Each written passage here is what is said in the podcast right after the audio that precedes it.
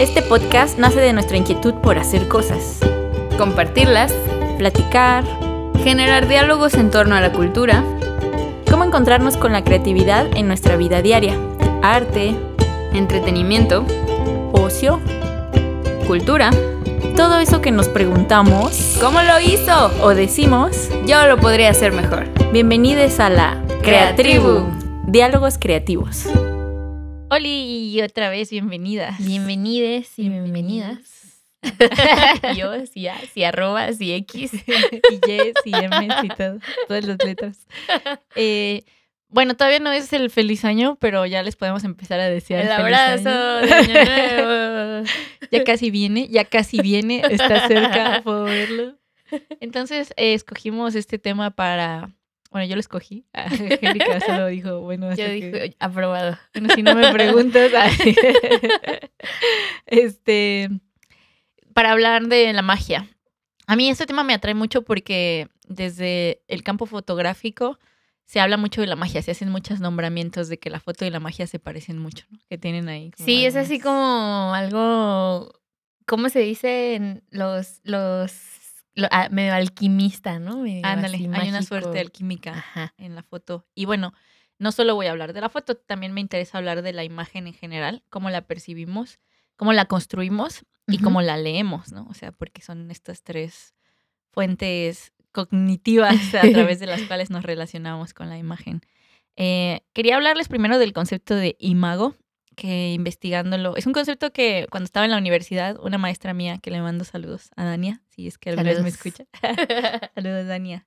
Eh, me presentó como este concepto en el que ella hablaba como de la noción general de nuestra relación con las imágenes. Ay, perdón, es que tuve pequeño, ah, un pequeño juego de mi estómago. Este, em, y se me quedó muy en la mente como la palabra, ¿no? Entonces decidí como partir de ella. Y cuando la estaba investigando, eh, encontré que no es un concepto que viene desde la desde las artes, sino más bien desde el psicoanálisis o la psicología, ¿no? Eh, creo que quien primero designa, bueno, desde donde encontré mi fuente, si es que hay una palabra más vieja ahí, compártanos, de mi investigación me llevó a que quien designa este concepto eh, principalmente es Gustav Jung, que también platicamos de él Ah, en el capítulo de... Muy nombrado. en en el capítulo temporada. anterior, sí. Gracias Jung, te mandamos saludos. Te queremos. Hasta donde estés. Forever Jung. Este, habla él sobre este tipo de imágenes que construimos como de manera interna, como en nuestras memorias, que tienen que ver con el entorno inconsciente, ¿no? Así como imágenes que vamos recogiendo a lo largo de nuestra vida que simbolizan cosas para nosotras y que al mismo tiempo no son imágenes objetivas, sino que tienen, es decir, tú recuerdas a lo mejor el día más feliz de tu infancia, no exactamente como sucedió, sino con Ah. imágenes que para ti significan algo y que esas imágenes las has ido recolectando inconscientemente a través no solo de lo que veías con tus ojos, sino de lo que sentías y lo que esas imágenes te hacían experimentar. Lo que sabías hasta ese momento. No, lo que sabías y lo que sentías. O sea, aquí juega un rol muy importante los sentimientos para resignificar los símbolos de las imágenes que tenemos, ¿no? Sí. Entonces esto es muy interesante porque culturalmente las lecturas que haremos de las grandes obras o de la literatura o del cine o de lo que sea que observemos o escuchemos, tiene que ver mucho con nosotras mismas, ¿no? Eh, y esto es la subjetividad del imago, ¿no? Porque nos dice Jung que la experiencia de adquirir como nuestro imago tiene que ver con el ejercicio interno que hacemos con la adquisición de imágenes, que tiene que ver con contexto, que tiene que ver con emociones y cómo determinadas este, situaciones las van a, a detonar, ¿no? A decir, ah, esto me recordó esto, ¿no? O esta, este color rojo me hace pensar en la sangre, ¿no? Ajá. O eh, las paletas de hielo de sabor tutti frutti me hacen pensar en mi mamá que me llevaba a la primaria. No manches, así, a mí me acuerdo que me pasó algo que me impactó mucho, que yo un día así de, de repente se me ocurrió, me voy a comprar unas toallitas húmedas, pues porque creo que es una buena herramienta así como higiénica, ¿no? Y entonces la primera vez que, de- que saqué una, puff, tuve así una regresión increíble al kinder, porque justo cuando me iban a recoger mis papás, las maestras nos volvían a peinar y nos limpiaban con una toallita húmeda así de bebé. el. Entonces el olor me llevó así, pero de una manera increíble que yo nunca, no, no recuerdo otro día que haya experimentado algo así en mi vida. Y fue, estuvo muy cabrón. Qué chido, está muy chido eso. y es muy chido porque nosotras evocamos la experiencia, o sea, la- las experiencias de la memoria a través de imágenes. ¿no? Dices, así tú describes todo el entorno en el que estabas en el kinder y tus papás sí te peinaban y así yo puedo visualizar Ajá. todo eso. Y entonces eso se hace a través de una, un sentido específico que es el que desencadenó toda esa memoria de imágenes, ¿no? Entonces, lo que, así como, como el principio de esta exploración que vamos a hacer el día de hoy, tiene que ver con cómo las imágenes ya están construidas en nuestras cabezas, probablemente antes de que nos enfrentemos a otras nuevas imágenes, pero al mismo tiempo todo lo que vamos recolectando a lo largo de nuestra vida como imágenes del exterior es algo que va a formar nuestra concepción de lo real o de lo aparentemente real, ¿no? Y de quiénes somos nosotras como proyectadas hacia el mundo. Pero bueno, lo voy a simplificar. no se preocupen. Eh, al final esperemos que nos quedemos con muchas preguntas, como siempre cuando yo hago los capítulos. Hay Eh, mucho que pensar. Lo que me llevó a mm, formular como la intención de esta episodio es que el otro día estaba viendo, bueno, re- reví, reví, revisité toda la saga de Harry Potter porque, mm, pues no sé por qué me gusta. no tengo que darles explicación. no hay más que decir. No hay más que decir. Pero esta vez lo hice a través de los audiolibros y simultáneamente pues veía las películas, ¿no? Entonces cuando yo terminaba un audiolibro, pues ya me iba a ver la peli y así Ajá. hasta que acabé todo. así, así invertía mi tiempo libre y lo disfruté mucho. Se los recomiendo. Eh, y entonces cuando vi la piedra filosofal, hubo, hay una escena muy interesante en la que Harry Potter se enfrenta al espejo este donde ve a sus papás. Ah, sí. Spoiler alert. Digo, si no la han visto, no manches. Pero hay que hacer esto. por Hasta yo que duré un montón sin verlas, ya las vi. Sí, ya no pueden seguir en esa... Pueden seguir en esa, bajo esa piedra. sí, bajo esa piedra. Eh, Harry Potter encuentra este espejo que, bueno, lo, lo nombran como Eriset o Oeset, no sé cuál es el nombre real, no, no llegué a la fuente porque no revisité el libro para buscar esto, pero pues ahí los Harry Potter heads, aclárenme esta duda. Este, entonces está Harry Potter frente a este espejo que se encuentra eh, como ahí en el interior de Hogwarts. Y Harry Potter se mira junto a sus padres, ¿no? A través de esta visión como mágica que tiene, luminosa. Y entonces va y le dice a Ron, Ron, no manches, ve a mis papás, ven a ver esto, ¿no? Y entonces Ron así de, "Eh", y bueno, ahí voy, ¿no? Estaba dormido. Sí, cabe- cabe Se acaba de despertar. Sí. Por la, por la voz. Entonces cuando Ron ve el espejo, Harry le dice muy emocionado, así como, son mis papás, ¿no? Soy yo con mis papás. Y entonces Ron ve una cosa completamente diferente, ¿no? Ron se ve a sí mismo ganando la Copa de Quidditch Ah, sí, y cierto. siendo un así como un héroe magnánimo. Que ves lo que más quieres, ¿no? Ajá. En el mundo. Ajá, y entonces cuando Harry así extrañado como que regresa a visitar el espejo en otra ocasión, se encuentra a Dumbledore, que es quien le explica qué pedo, ¿no? Con el espejo, con este arti- artificio Mm. mágico. Y entonces Harry Potter, así Dumbledore como que le pregunta qué es lo que está viendo, ¿no? Y Harry Potter le dice, no, pues, ¿qué ves tú, no? Así como, Ujú. a ver, A, ver, no, pero ¿tú qué ves? a ver, viejo garbancero, ¿tú qué ves? Y entonces Dumbledore por ahí le dice como, ay, pues no sé, como que le explica qué pedo, le dice una mentirilla, pero eso ya es la historia de Harry Potter y eso no lo vamos a hacer aquí. ya le vas a contar toda la y idea. entonces, ah, no, eh, le explica que el espejo, ah, porque Harry Potter le dice, te muestra lo que más deseas, ¿no? En el mundo. Ujú. Y Dumbledore le dice, no necesariamente es lo que más deseas, ¿no? Dice, el hombre más feliz del mundo se miraría frente al espejo y no vería nada más que su reflejo, ¿no? Porque ya no desea nada más. Ah, Dice, pero nosotros lo que vemos es lo que dentro de nuestro corazón es nuestro deseo más profundo de encontrar, ¿no? Ajá. Entonces dice, tú que no conociste a tus papás, pues ves a tu, te es ves junto a tus papás y cada quien pues ahí como que contempla, proyecta. contempla su deseo, ¿no? Entonces le dice, pero ten cuidado, Harry, porque así como no, no deposites toda tu fe en, en las imágenes. Ah, bueno, esto ya es mi cosecha. Ahí es donde yo entraría a la escena. a ver, Dumbledore, tú aquí vas a decir esto, ahí te va. a ver, corten. yo entro a la escena. Bueno, a mí me impactó mucho esta secuencia que para ustedes puede ser así como de, ay, güey, eso que... Ay, Ni me acordaba de esa parte. Pero yo en ese momento estaba revisando a unos textos que reviso con mis alumnos sobre las imágenes. Y entonces cuando yo vi eso, me así como que se me abrió la piña, ¿no? Y dije, esto tiene todo que ver. Glándula piña. La glándula piña. Sí, es que así le decíamos la piña. Eh, dije, esto tiene todo que ver con lo que yo estoy revisando con mis alumnos sobre las imágenes, ¿no? Sobre nuestra relación con las imágenes. Porque Dumbledore le hace una advertencia a Harry y le dice, muchos hombres se han perdido contemplando sus deseos, incluso se han vuelto locos, ¿no? Y le dice, no conviene deleitarse en los sueños y olvidarse de vivir.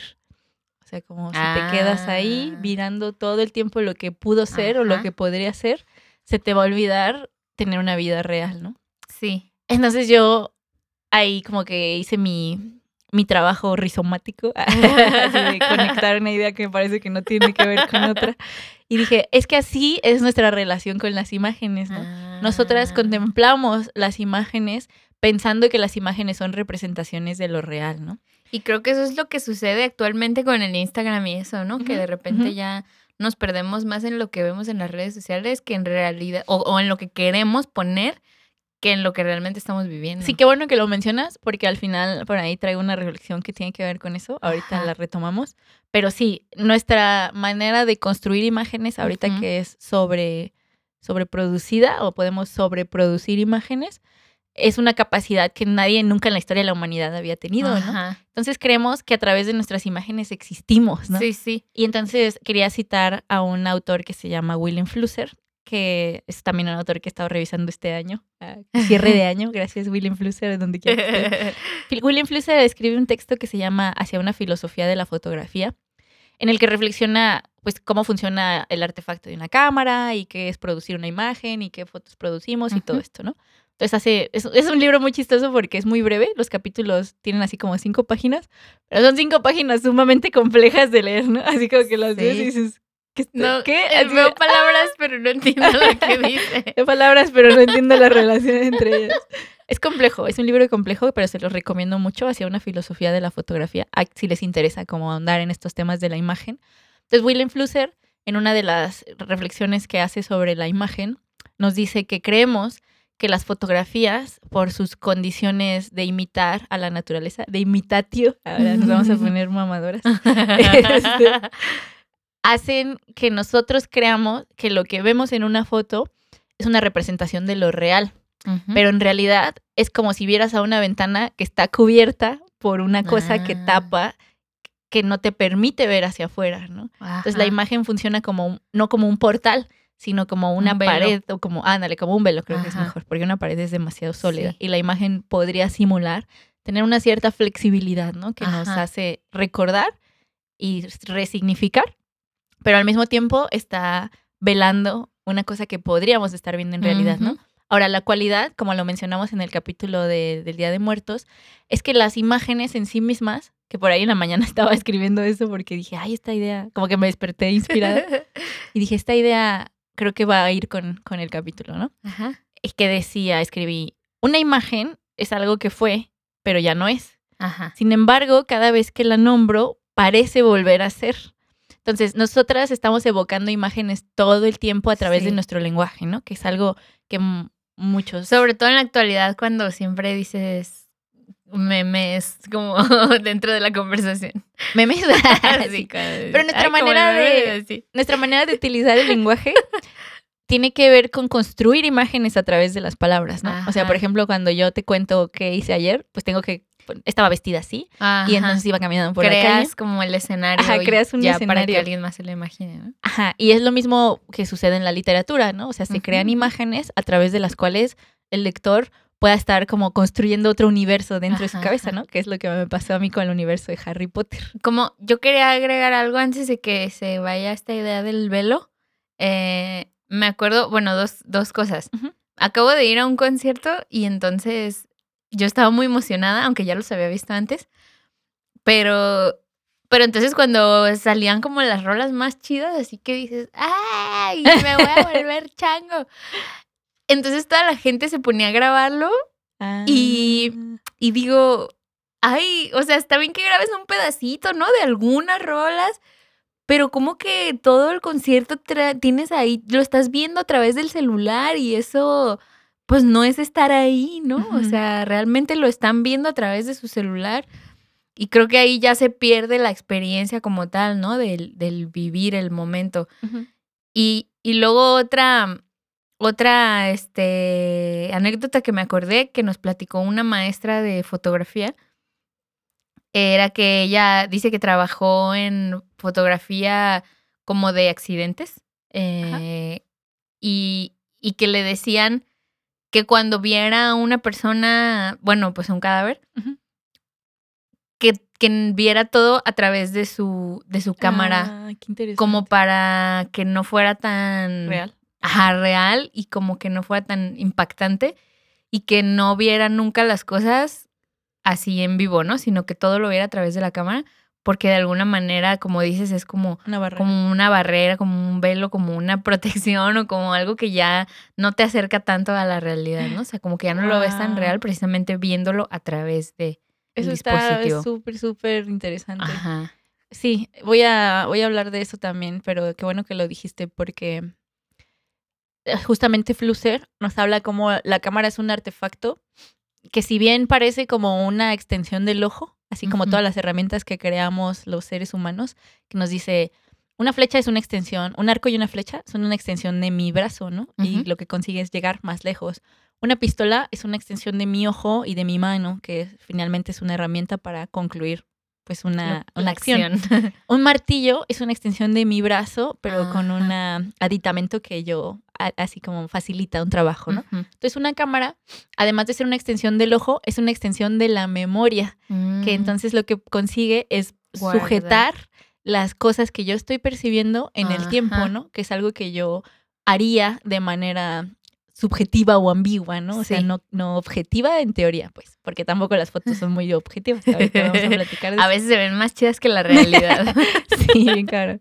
Entonces, quería citar eh, con esto que mencionas, me parece como una buena introducción.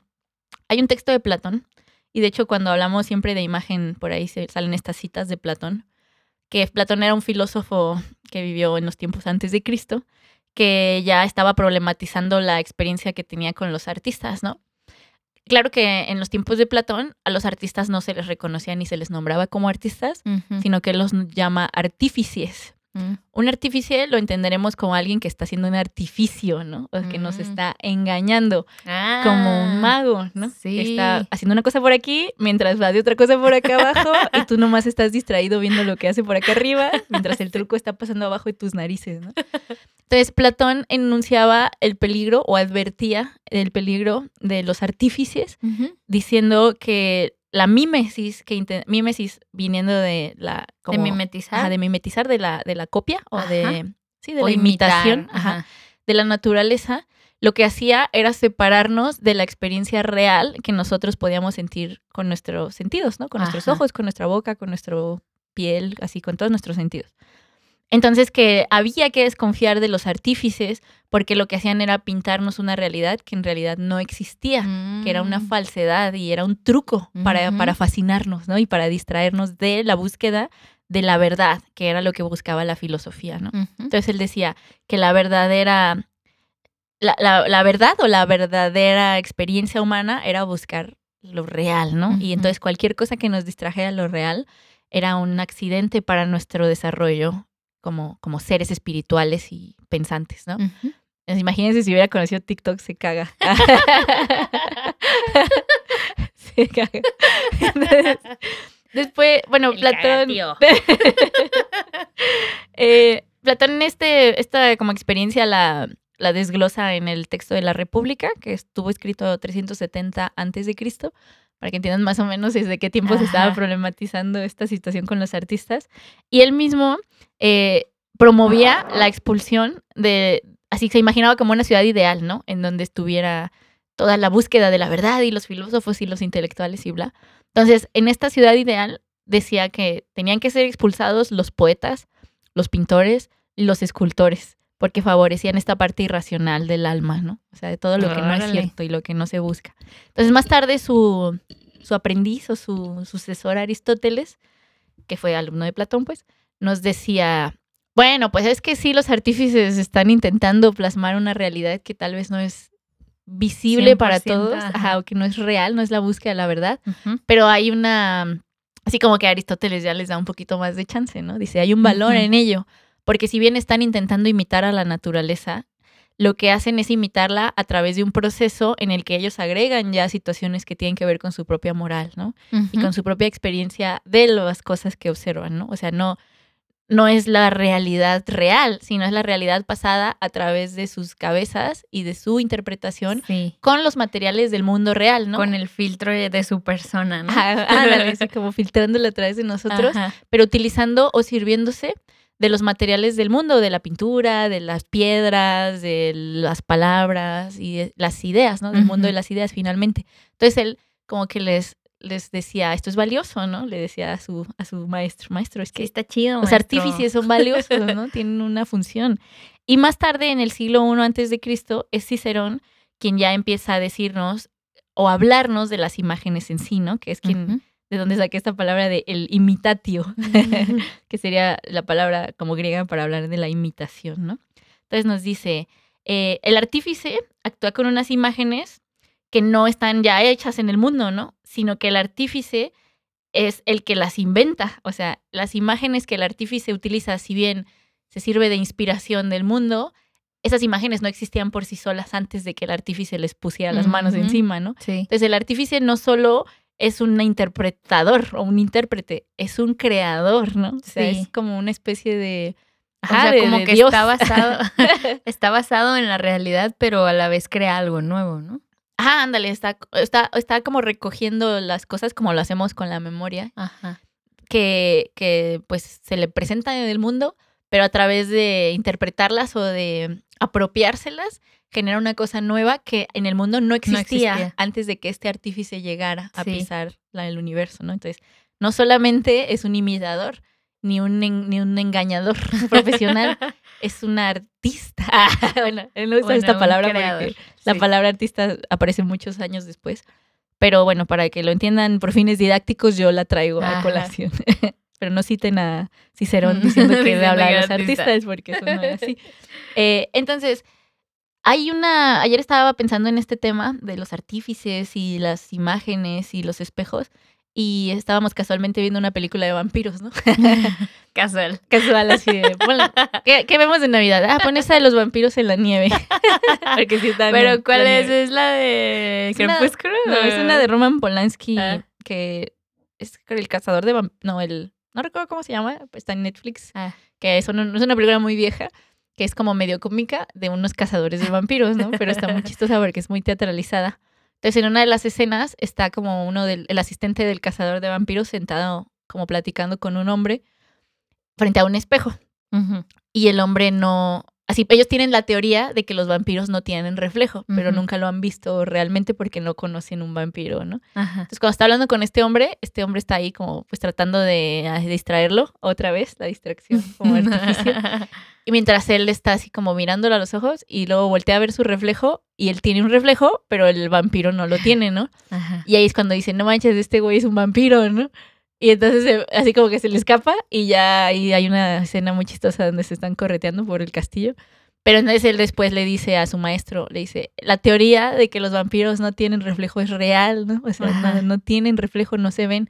Y entonces esta, esta como propuesta desde la literatura que se hace de los vampírico, en lo que ellos no se pueden reflejar, es porque se cree o se les, se les dota de seres que están más allá de lo vivo, o sea, que ya han traspasado las leyes de la naturaleza y entonces son criaturas que no tienen alma en sí mismas, que no están vivas, pues, y que Y habitan. sería como un tipo de que no tienen ya como esta capacidad de percibir como los humanos y por eso no pueden tampoco reflejar así algo. Yo lo interpretaría más bien, digo, esto es mi interpretación, ¿no? Ustedes ahí quédense con lo que les sirva y lo que no, pues ahí digan, qué mentirero. Así. Eh, así como hablando del mundo de las imágenes, los artificios y todas estas experiencias, yo lo que leería a través de esta como, como característica de los vampiros es que los vampiros, al estar más allá de la naturaleza o más allá de lo, de lo natural, que es la vida y la muerte, entonces se convierten en seres que ya son seres como, pues sí, como que ya no cumplen las leyes de la física o de lo natural, como sería la realidad que entendiéramos desde el concepto de Platón, ¿no? Ajá. Y entonces esto vendría a ser como la cámara que se pone en medio entre lo que yo percibo y lo que es real, ¿no? Entonces aquí podríamos pensar que el vampiro no tiene imagen o no produce una imagen, porque el vampiro en teoría no es una cosa que pueda existir, es una cosa imaginada, ¿no? Ah. O sea, imaginada desde el sentido de yo no puedo concebir que la naturaleza no funcione de la manera en que funciona, ¿no? Como le pasó a. Platón. Pero entonces Cicerón diría, es que los vampiros están aquí y van a vivir para siempre, ¿no? Pero la naturaleza a tal grado se opone a esa, a esa como, como jugarreta Ajá. del destino que ni siquiera funcionan bajo las mismas normas de lo natural, ¿no? Y entonces tenemos que verlos así como para tocarlos para saber que son reales, pero no podemos guardarlos en la memoria porque ellos no Ah. necesitan ser guardados en la memoria. Y en teoría, entonces- ¿no? Siguiendo este, esa premisa, tampoco podrías fotografiar un vampiro, ¿no? Sí, eso ya creo que me, me- me supera en mi teoría. Pero la cosa es que vuelvo a los espejos, ¿no? Como en. Harry Potter. Harry Potter se encuentra con este espejo de los deseos, ¿no? Ajá. Los vampiros no se ven en los espejos. Eh, y Alicia atraviesa el espejo, ¿no? Ah, sí. Alicia en este cuento de Alicia a través del espejo, que es como lo que sigue de Alicia en el País de las Maravillas, Alicia se mete en el universo de lo, de lo que está al revés, ¿no? De lo ajá. invertido, porque si se acuerdan, cuando te ves en un espejo te ves invertido, Invertido. no te ves realmente como, Como eres. serías. ¿Cómo te ven los demás? Entonces hay muchas mitologías que se recargan en que el mundo de los espejos, así cuando, cuando fallece alguien en muchos lugares tapan los espejos, ¿no? ah, sí. O cuando decir las horas de las brujas en la noche tapan los Ajá. espejos. Y hay muchas creencias de que si un espejo se rompe, entonces También hay mala, mala suerte, suerte. ¿no? Porque los espejos parecieran portales o funcionar como una especie de portales a través de los cuales nosotros vamos a transportarnos a mundos irreales, ¿no? O a en mundos el- inexistentes. En el Feng Shui también dicen que no debes de tener espejos que te reflejen cuando estás dormido. Que no ah, sí, porque que te ves muerto. una Ajá, reflejo. Digo, el espejo cerca de tu cama y así. O también se dice que en la noche, cuando no hay luz, no te veas al espejo porque puedes ahí ver a un demonio. ¿no? Ajá, y toda esta relación que tenemos con los espejos tiene que ver con nuestra relación que tenemos con las imágenes, ¿no? Ajá. Que nosotros estamos, digo, nosotros como sociedad contemporánea le creemos a las imágenes como si fueran una verdad absoluta. Sí. Pero desde tiempos anteriores a nosotras, la gente ya sabía que había que dudar un poco de las imágenes, ¿no? Que había que cuidarse porque las imágenes son artificiosas, ¿no? Sí. Y las imágenes buscan engañarnos, ¿no? Ahí está esa imagen muy famosa del lago Ness, del hombre del, Ah, monstruo del monstruo. Todas las fotos de los Las de ovnis Bigfoot. y las Ajá. visualizaciones que la gente como que les cree. Pero, como que no, ¿no? mm, No sé. O sea, yo no vengo aquí a desmentir fenómenos paranormales, pero a Este no través, es ese podcast. pero a través de la fotografía se pueden hacer muchos trucos, ¿no? Sí, claro. Y ahorita quienes No, manejen ahorita. Photoshop Sí. saben que se pueden hacer infinidad de trucos. Sin embargo, las imágenes que aparentemente son reales, nosotros los cuestionaremos desde un lugar de sí, pero no, ¿no? Así como que te creo, pero tengo dudas. Y esas dudas son las que nos hacen pensar que nos están escondiendo un truco de magia bajo la manga y que mientras estamos viendo aquí todos los colores y la belleza y las explosiones, por abajo alguien está haciendo una jugarreta que, de la que no soy consciente, ¿no? Ajá. Eh, entonces, por esto el juego de los espejos, ¿no? En el espejo yo sé que soy yo la que está en el reflejo, pero sin embargo el reflejo está al revés. O sea, no Sí. es un reflejo objetivo, aunque se parezca mucho a mí. Y entonces cuando yo pienso en entrar en ese universo donde yo estoy al revés, se entendería que todo el universo adentro de ahí está al revés, ¿no? O sea, no solo soy yo. Ay, qué loco. Ajá, entonces pensar en entrar a esa dimensión de lo mágico o lo, lo, lo invertido, pues nos hace pensar en una serie de cosas donde se significan y se simbolizan un montón de artificios que ya no funcionan igual a la naturaleza en la que nosotros creemos desarrollarnos, ¿no? Digo, creemos porque al final Todo lo que percibes todo no es está la inventado. ¿no? Sí. Ya aquí nos vamos a poner metafísicas. Eh, también quisiera traer como a colación el texto de Dorian Gray, que es esta mm, novela escrita por Oscar Wilde, que se llama así El retrato de Dorian Gray, en donde un hombre que permanece joven o quiere permanecer joven por siempre, manda, no recuerdo exactamente cómo es la historia, pero el, el punto central que nosotras abordaremos es que Dorian Gray tiene una pintura que conserva guardada en una parte de su casa muy, muy oculta, en donde él envejece en la Y pintura. que no la puede ver, ¿no? Ajá, no la si puede no, ver. Se le, como que se le brinca para hacia Ah, fíjate, no me acuerdo si la Creo puede ver. sí. Creo que la- no la puede destruir, más bien. Pero Ah, no bueno, también. Creo que no deja que nadie más la vea Ajá, para que no descubran su secreto. ajá. Pero Dorian Gray es un hombre que se mantiene por siempre joven y siempre guapo y nadie sabe como qué pedo con Dorian Gray, ¿no? Entonces, El eh, extraño caso de Benjamin Button. pero en una pintura. En pintura. Entonces, este texto se cita mucho desde, desde las teorías artísticas porque habla de cómo las imágenes están representando. Nosotros no podemos ser jóvenes para siempre, ¿no? Pero las imágenes, una fotografía que te tomas a los 20 años va a existir, digo, idealmente por muchos más tiempos de lo que tú durarás con 20 años, ¿no? Sí. Digo, porque iba a decir para siempre, pero pues Pero también no, pensar que una foto va a durar para siempre ya es algo muy ingenuo para Sí. nosotras. Entonces, nuestras imágenes de nuestra juventud durarían todo el tiempo que dure el papel, ¿no? Al menos dura toda tu vida, pues. Al menos dura toda tu bueno, vida. si la conservas bien. si no la mojas y, es- y no la borras de tu celular. Digo, pensando en cosas impresas, ¿no? Cosas Ajá, ajá. físicas. Entonces, bajo esta premisa, eh, Oscar Wilde invierte el rol de la imagen, siendo que la imagen enveje- haciendo que la imagen envejezca Y él sea la... y Dorian Gray se quede por siempre en la permanencia de la juventud añorada por todas nosotras, ¿no? Entonces, cuando eventualmente eh, alguien destruye el cuadro, Dorian Gray muere. Spoiler alert.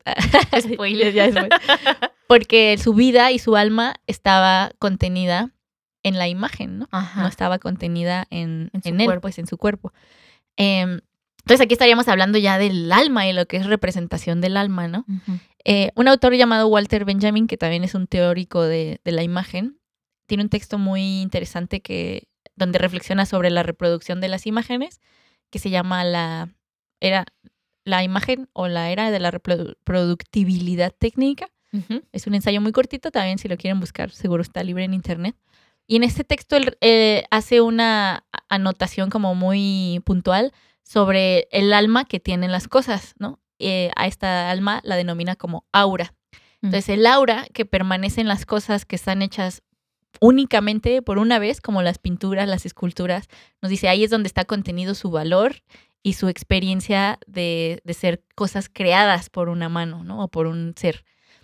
Y la reproducción de estas pinturas, entonces carecería de un aura, ¿no? O sea, Ujú. si yo pinto, eh, si Leonardo da Vinci le puso sus manos encima a la Mona Lisa, digo, en la pintura, y la tocó y la pintó y todo eso. Solo esa es la que estuvo en contacto con él y por ello esta Ya pintura, las reproducciones no ajá, las reproducciones no tendrían ese mismo valor, pero las reproducciones es lo que permite que nosotras nos relacionemos con esa pintura a través de libros de texto, o de fotografías, o de video, o de muchas otras cosas, porque creo que pocas de nosotras nos hemos parado Sí, enfrente no, de la pues pintura. Entonces él reflexiona, entonces, ¿qué pasa con la foto, no? ¿La foto tiene alma? ¿Es capaz la foto de tener un alma? Sería el... Bueno, ahorita ya en lo digital, ¿no? Pero como en lo análogo sería que el rollo sería el que tendría alma, ¿no? Pero ya, ¿cuál hora que lo revela? Es que eso es lo interesante, porque pareciera que el alma, el que lo posee, es la persona viva, y entonces la reproducción Ah. es lo que extraería o pretendería Ajá. extraer esta alma.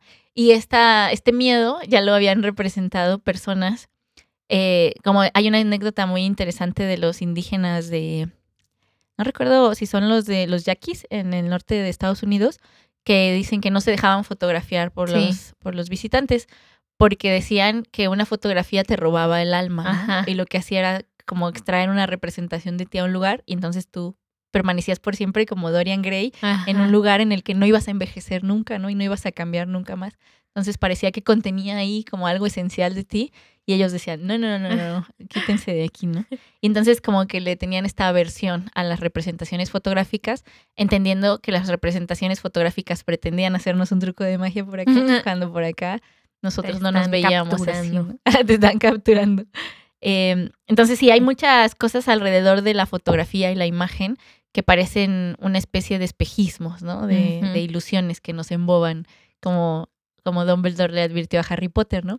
No te dejes engañar porque Ah. las representaciones, que son muy hermosas y son muy bellas, quedar ahí. ajá, pueden hacer que se hace el narciso, ¿no? O sea, Sí. esta, esta mitología del narciso que, hablando de arquetipos del capítulo pasado, Narciso es este hombre que era tan hermoso que se pierde en su reflejo ajá. tanto tiempo que se ahoga, ¿no? En su propio reflejo y se muere.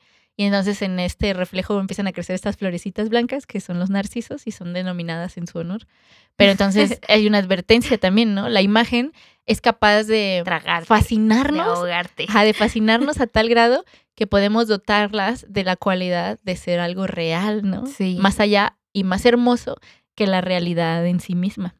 Entonces tenemos, haciendo una recapitulación, tenemos la representación de nosotras mismas a través de los espejos, como una imagen que es una, Una- presencia eh, simulada de quiénes seríamos nosotras o cómo nos veríamos y la realidad que existe a la inversa, o sea, la inversión de nuestras propias caras.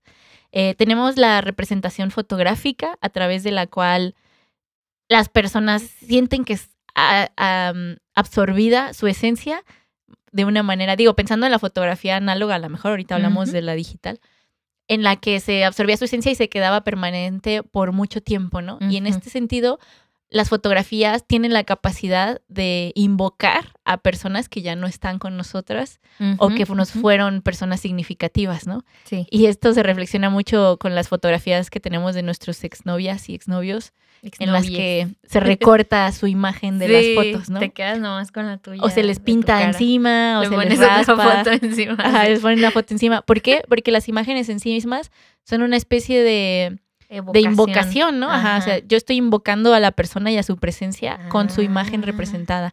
Y por esto las personas llevan fotos de sus seres queridos en la cartera sí. o en la portada de su celular está ahí la persona querida, porque son las imágenes están trayendo hacia nuestra presencia a quienes no están, ¿no? Órale. Y esto se hace desde tiempos inmemoriales, Sí, sí. ¿no? O sea, desde que existió la fotografía de retrato, la gente cargaba con ellos estas historias de la los guerra, ¿no? relicarios. Ajá, en las que, los relicarios se ponían los seres amados. Sí. Y es que estamos invocando constantemente a nuestras imágenes mentales a través de las imágenes. Es como haber traducido nuestra memoria a cosas que Ah, pudiéramos tocar a- y a observar. que puedes ¿no? acceder ahí a la mano, ¿no? Ajá, a la Matrix.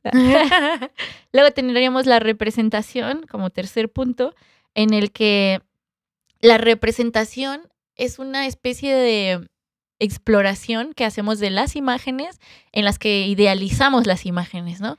Justo eso te iba a decir, que eso es una, eso también como de, de perderte en la imagen, pues es como una idealización, ¿no? Sí, Que te porque puedes perder ahí porque... si tú te pones un filtro en Instagram, Ajá, puedes ser la persona más guapa del condado. justo, sí. y entonces ya no necesitas que la gente te vea como realmente, como, Como realmente en la mañana, te verías despiertas. frente a frente, ¿no? Y hay una, me recordé ahorita una anécdota que nos contó una mujer que pertenece a una fundación de búsqueda de desaparecidos, que decía que una de las advertencias que tenían que hacer a las familias en general que acudían como a este tipo de pláticas es que tuvieran fotos de sus seres queridos como se veían en realidad. Porque dice, porque luego estamos buscando personas que se tomaron fotos con filtros y no se ven Ah. como se vería una persona, ¿no? Ay, qué, qué Entonces eso, ajá, eso a mí me voló la cabeza porque dije, es que ¿cuáles imágenes son las imágenes reales entonces? Sí. O sea, ¿existen algo como las imágenes reales a través de la imagen digital? E- ¿Es posible vernos como algo objetivo a través de la mirada de un teléfono celular que te nos adorna completamente y más Sí. la situación de Y los hay unos que ya lo traen integrado, ¿no? Que en la cámara te agranda los ojos y te quita los cachetes y te no sé qué, que te ves así como bien rara en la foto. Sí. Y es la cualidad que tiene también en la era digital que mencionábamos hace ratito en las redes sociales, que lo que pretende es hacer una representación o una simulación de un mundo que es mucho mejor de cualquier Sí. mundo que nosotras podamos habitar en la realidad. Porque la realidad, al final de cuentas, pues no nos va a cumplir todos nuestros Pues no. deseos y nuestras fantasías, pero hay un lugar en el que se pueden cumplir, ¿no? Que, es el Instagram. En la otra Ajá, realidad. es en esa otra la realidad realidad, virtual. La realidad a través del espejo negro, que es el teléfono celular, ¿no? Que la atravesamos y decimos, aquí yo soy la persona que yo me imaginé siempre ser. Sí, que yo, la persona que yo quiero que todos, ah, o sea, muestro solo lo que yo quiero que vean, ¿no?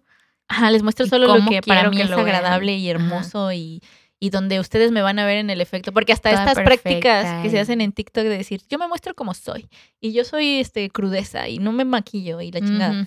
En esos efectos la gente está premeditadamente pues decidiendo Cuidando de qué va a la hablar, qué va a decir, o sea, no somos nosotros mismos cuando estamos frente a una cámara. no. Y eso es algo que no hay que perder de vista, ¿no? Sí.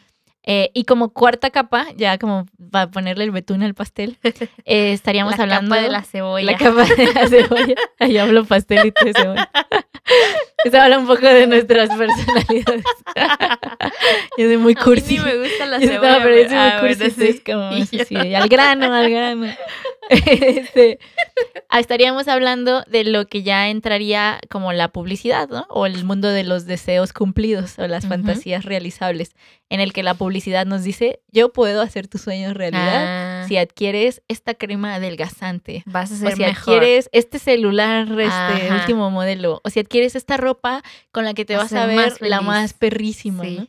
Y entonces el mundo de la publicidad lo que hace es construirnos espejos en los cuales mirarnos y adquirirlos para siempre es pertenecer a ese mundo, Ajá. ahogarnos en el mundo de Narciso, ¿no? Y decir, yo puedo ser lo que quiero si tengo la capacidad de adquirirlo y traerlo para mí, ¿no? Ujú, Entonces, ujú. ayer estaba en una conferencia de Daniela de la Torre, eh, que es una artista muy joven que nos estaba contando de un proyecto que hizo y dijo esta frase que me gustó mucho que decía, es que los, ma- los publicistas son los mayores, así si crear imágenes es magia, los publicistas son los mayores magos, porque nos hacen creer que todo lo que deseamos es posible, ¿no? Y están ahí transmitiéndolo a través de las imágenes. y justo también todos estos trucos, o sea, digo, muy bajita la mano, ¿no? Eh, Los trucos de la fotografía de producto, por ejemplo, que, que lo disfrazan todo, así que cuando, que, que cuando le toman foto a una hamburguesa, por ejemplo, le ponen palillos adentro para que las cosas se vean súper separaditas, cada ingrediente, y entonces tú digas, ah, no manches, se ve bien chida, ¿no? O las cosas frías que, que le ponen, este, eh, creo que es vaselina y luego ya le mojan Ah, sí, para que encima vean para que se vean justo las gotitas, así que está heladísima, ¿no? Y obviamente ni, ni helada está. y eso en ¿no? un nivel, como dices, de lo más Ajá, sencillito, lo ¿no? más sencillito. Pero también el otro día estaba viendo un video de una chava que vende leggings o una modelo que modela leggings y le pone unas prótesis de nalgas para que sus nalgas se vean así Ajá. gigantes. Y dice que ella como que le sorprendía mucho porque decía, es que este cuerpo no es real. O sea, y este cuerpo así, porque ella es muy delgada, delgada, o sea, muy atlética y tiene unas nalgas así enormes. Dice, es que esto no se puede conseguir, pero lo- la publicidad o las imágenes nos hacen Te creer hacen que, que sí. eso es una cosa que es alcanzable a través de este producto y a través de estas prácticas, ¿no? O incluso también hay modelos que son flacas, pero que modelan para curvy y les meten relleno también para que el relleno esté focalizado, ¿no? O sea, que tengan cinturita, pero unas, unas chichotas y unas nalgotas, ¿no? Y Y, y entonces- también hasta eso lo Sí. controlan, ¿no? Así hasta de dónde vas a engordar. ¿De dónde Ajá, exactamente? de dónde deberías estar gorda y de dónde no. Hay una cita que, digo, pensando como en todo esto de, del alma y de las imágenes y de los engaños y los artificios, en el, digo, yo creo que hay una parte bonita de la magia y la imagen. Esta es como la No parte crean más... en nada. Esta es como la parte más, este, cruda o más Sí. así de darse cuenta, caerse de la cama. Pero voy a preocuparme también por hacer una parte en la que la ilusión y la imagen puedan también coexistir. La ¿no? necesidad de la fantasía. Sí, digamos que esta es la parte de terror. Eh, esta cita la rescaté de un texto que se llama Ensayo sobre la ceguera de José Saramago. Estaba, es un libro que a mí me fascinó mucho cuando lo leí hace muchos años. Habla de una situación como imaginaria distópica en la que todo el mundo se queda ciego, ¿no? Ujú. Así por una extraña como a- ¿cómo se dice? Cuando te enfermas, una, no, una Afección. afección Ajá. ajá, que pasa en la población y todos se van quedando ciegos Ajá. y nadie sabe por qué, ¿no? Y entonces todo el mundo que funciona a través de lo visual empieza a tener que funcionar a través de otras prácticas y. entonces ahí exalta como las prácticas más salvajes de la humanidad, ¿no? Y dentro de este texto está esta cita. Dentro de nosotros hay algo que no tiene nombre. Esa cosa es lo que somos. Entonces ahí estaríamos regresando al alma. Ah, Entonces, cuídate, Harry Potter, de no perderte en el deseo que te evoca la imagen reflejada hacia la imagen proyectada hacia ti, ¿no? Y digo, Guau. te lo digo a ti, Harry, para que lo escuchen ustedes. Para que dices tú, Pancho, y tú, Miguel. Y pues esto aplicaría a todo el mundo del video, la promoción, la publicidad, la fotografía y todo lo que nosotras estamos produciendo todo el tiempo, ¿no? O sea, ¿cuántas imágenes se producen todos los días? Yo no sé, No, pues. pero, lo- pero yo creo que sí están arriba del millón. Sí. Eh, y estas imágenes finalmente están como consistiendo en crear unas realidades imaginarias en las que nosotras podamos perdernos en la ilusión de que este mundo puede ser real si yo lo contemplo el suficiente tiempo, ¿no? Entonces estamos sentados frente al espejo viendo todos nuestros deseos que no O, están o siendo como reales. también a veces, bueno, a mí me pasa que a veces me gusta ver ciertas películas que estén desarrolladas, sobre todo en, en lugares así como en Irlanda o en Escocia o así, este, Finlandia y así. Porque mm, independientemente de la trama, como que siento que yo viajo a ese lugar Sí, y, y, y se me hace bien chido, ¿no? Sí. Entonces creo que es un poco ese, ese modo de que te pierdes, ¿no? Ahí en la te imagen. abandonas. Me recordaste una anécdota que iba a contar, qué bueno que dijiste eso. Eh, una vez estaba viendo un documental sobre, sobre las comunidades africanas en pues cómo vivían la pandemia del VIH. Y así el documentalista se mete a una de sus casas y viven, todas las personas duermen en el piso porque no tienen como camas, ¿no? Pero tienen una tele gigante, ¿no? Así en su casa. Bueno, gigante digo para las condiciones, o sea, supongo, no sé cuántas Ajá. pulgadas, pero una tele bastante, bastante grande. grande. Ajá. Y entonces él así como que se extraña mucho y les pregunta, ¿por qué, ¿por qué invirtieron en una tele en vez de invertir en unas camas, ¿no? Para que durmieran todos más cómodamente. Y entonces la señora, la, la- la- pues la mamá de la casa Ajá. le contesta, porque con la tele nosotros podemos salir de aquí Ah, y con las camas seguimos aquí, ¿no? O sea, nos tenemos que quedar aquí. en su realidad. Ajá. Y la tele nos permite salir de aquí, ¿no? Ir a donde queramos, pues. Y entonces eso a mí me impactó mucho, ¿no? Porque si piensas también en la mayoría de los hogares mexicanos, mientras más grande es la tele, Sí, es justo. mejor. Porque lo que te permite, como tú dices, Salir, es viajar ajá. a otro lugar, a donde tú quieras, ¿no? O sea, y ahorita pensando en la potencia también del Internet, nos permite salir de aquí y ir a donde queramos, ¿no? A China, a África, a Japón, a donde queramos. Pero esto finalmente Es un riesgo también. es una ilusión, ¿no? Bueno, o sea, sí. estar en esos lugares es una ilusión. Sí. Porque lo que se nos muestra de esos lugares también es una cosa que es una imagen construida Sí, y no también. es la cosa en sí, ¿no? Y porque y así, si vas a, luego a esos lugares, entonces te das cuenta de que, de que hay muchas cosas que no están tan chidas a las que no estás acostumbrada, ¿no? Tú por el hecho de dónde vives. Como también mencionaste en el episodio pasado de cuando fuiste a Estados Unidos y que pues todo lo pintan así como de, ay, sí, qué bonita la nieve y qué bonito el, el invierno, pero ahí te encargo el frío, ¿no? ¿Qué tal? Ajá. O también hace un par de años fui a Cancún. Y Cancún es un lugar muy extraño porque se siente como una increíble como puesta en escena, ¿no? O sea, como que es para un lugar para ir a fotografiarte y a hacer como que todo está bien, pero en realidad hay filas para hacerte esas fotos, ¿no? Mm. Y hay una escultura que está ahí de un gringo que no recuerdo cuál es su nombre, que es como una mujer que se está abriendo el pecho y adentro está llena de plantas. Y es una escultura que, pues, como que el vato este hace esculturas por todo el mundo.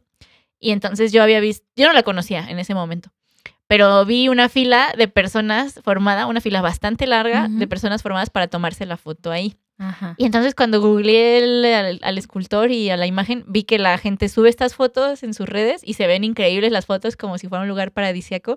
Pero cuando tú estás ahí y ves cómo ese lugar, es un lugar pues así como que tú dices, güey, es una escultura en la calle. Ajá, o sea, no tiene nada de paradisíaco, nada de padre, pero es un... Cuando ya ves el behind the scenes. Ajá, ándale, ¿no? es una escenografía que nos hace pensar que esa cosa está increíble y que tengo que ir a Cancún a visitarla. Y que tengo que tener la foto con la Ajá. escultura. Y es esto también lo que nos hace la ilusión de, de lo real, ¿no? Porque lo Sí. real a veces es muy aburrido Sí, sí. y es- carece de estas chispitas y colores que tiene la magia de los magos. Y entonces la ilusión es, yo voy a construir un universo en el que todo sea como una película, ¿no? Que le crean una. Como, como un valor eh, extra, ¿no? Ajá. A la cosa a la que. sí, A la que le está. A la que le está. Sí, pues con la que quieres ahí que te vean. con la que te estás relacionando. Ajá.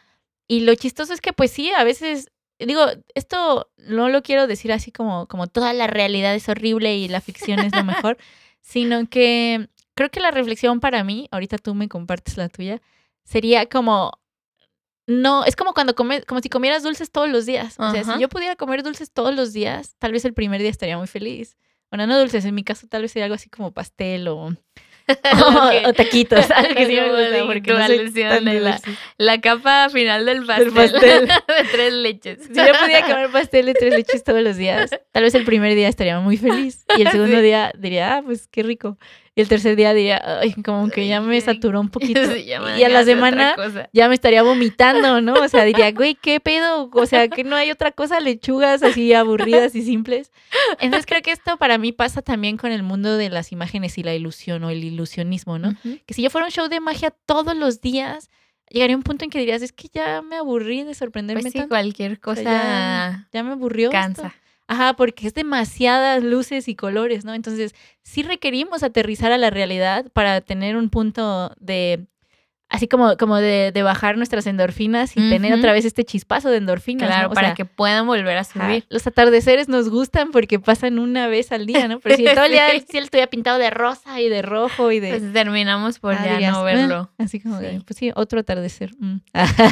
Fíjate que a mí también se me hace chistoso ese fenómeno que pasa con las fotos, como dices eso de que de que hay gente que lleva mm, así la foto o la tienen de fondo de pantalla, ¿no? En sus celulares. Yo siento que se me hace más chido, o sea, considero que está más chido que de repente saques las fotos y las veas y digas, ay, me acuerdo de este día, y ay, qué chido esto. Hay que tenerlas exhibidas todo el tiempo, por ejemplo, la gente que tiene como fotos en su casa, digo, no lo critico, pero creo que se invisibilizan después de un tiempo porque te acostumbras a que están ahí y tú ya no las ves. A lo mejor tus visitas ya llegan y te preguntan, ay, aquí, ¿dónde estabas? Y así. Pero en realidad tú ya no las dejas de ver. Y es que las imágenes podríamos pensar que funcionan también como una especie de trofeos, ¿no? De lo que Sí, hemos alcanzado. También. Así como la cabeza de, de elefante pegada en la pared. pues.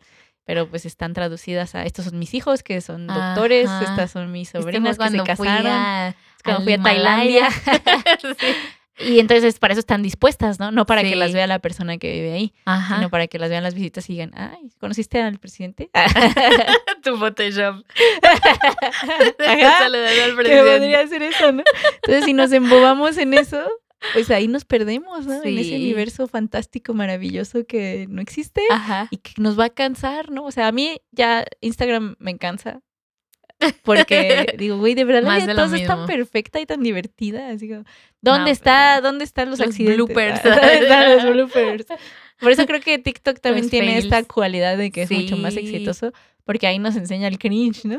Y todo, así como que lo ves de todo, ¿no? Ves Tanto como todo. el los bloopers, el behind the scenes, o el, ya el producto hecho, que el tutorial, que el así. Hasta te enseñan cómo hacer los trends de TikTok, ¿no? Y Ah, así. sí. y eso, digo, aunque no es una crudeza eh, como muy honesta, pues tiene esta cualidad de parecerse más a lo real. ¿no? Sí, claro. Y bueno, para terminar, quería le- compartirles un textito que escribí en una clase de crítica eh, que me parecía que hacía congruencia con toda esta situación de las imágenes, ¿no?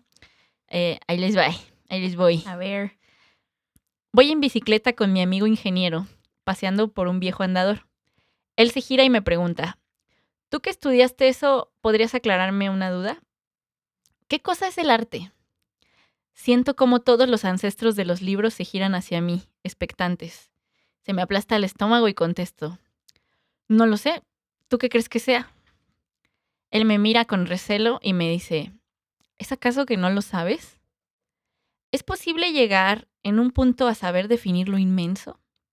Un vicio, digo, una herramienta que he aprendido dando clases es a regresar las preguntas. Casi siempre quien emite una duda ya tiene la respuesta que desea escuchar en la cabeza y solo desea una confirmación.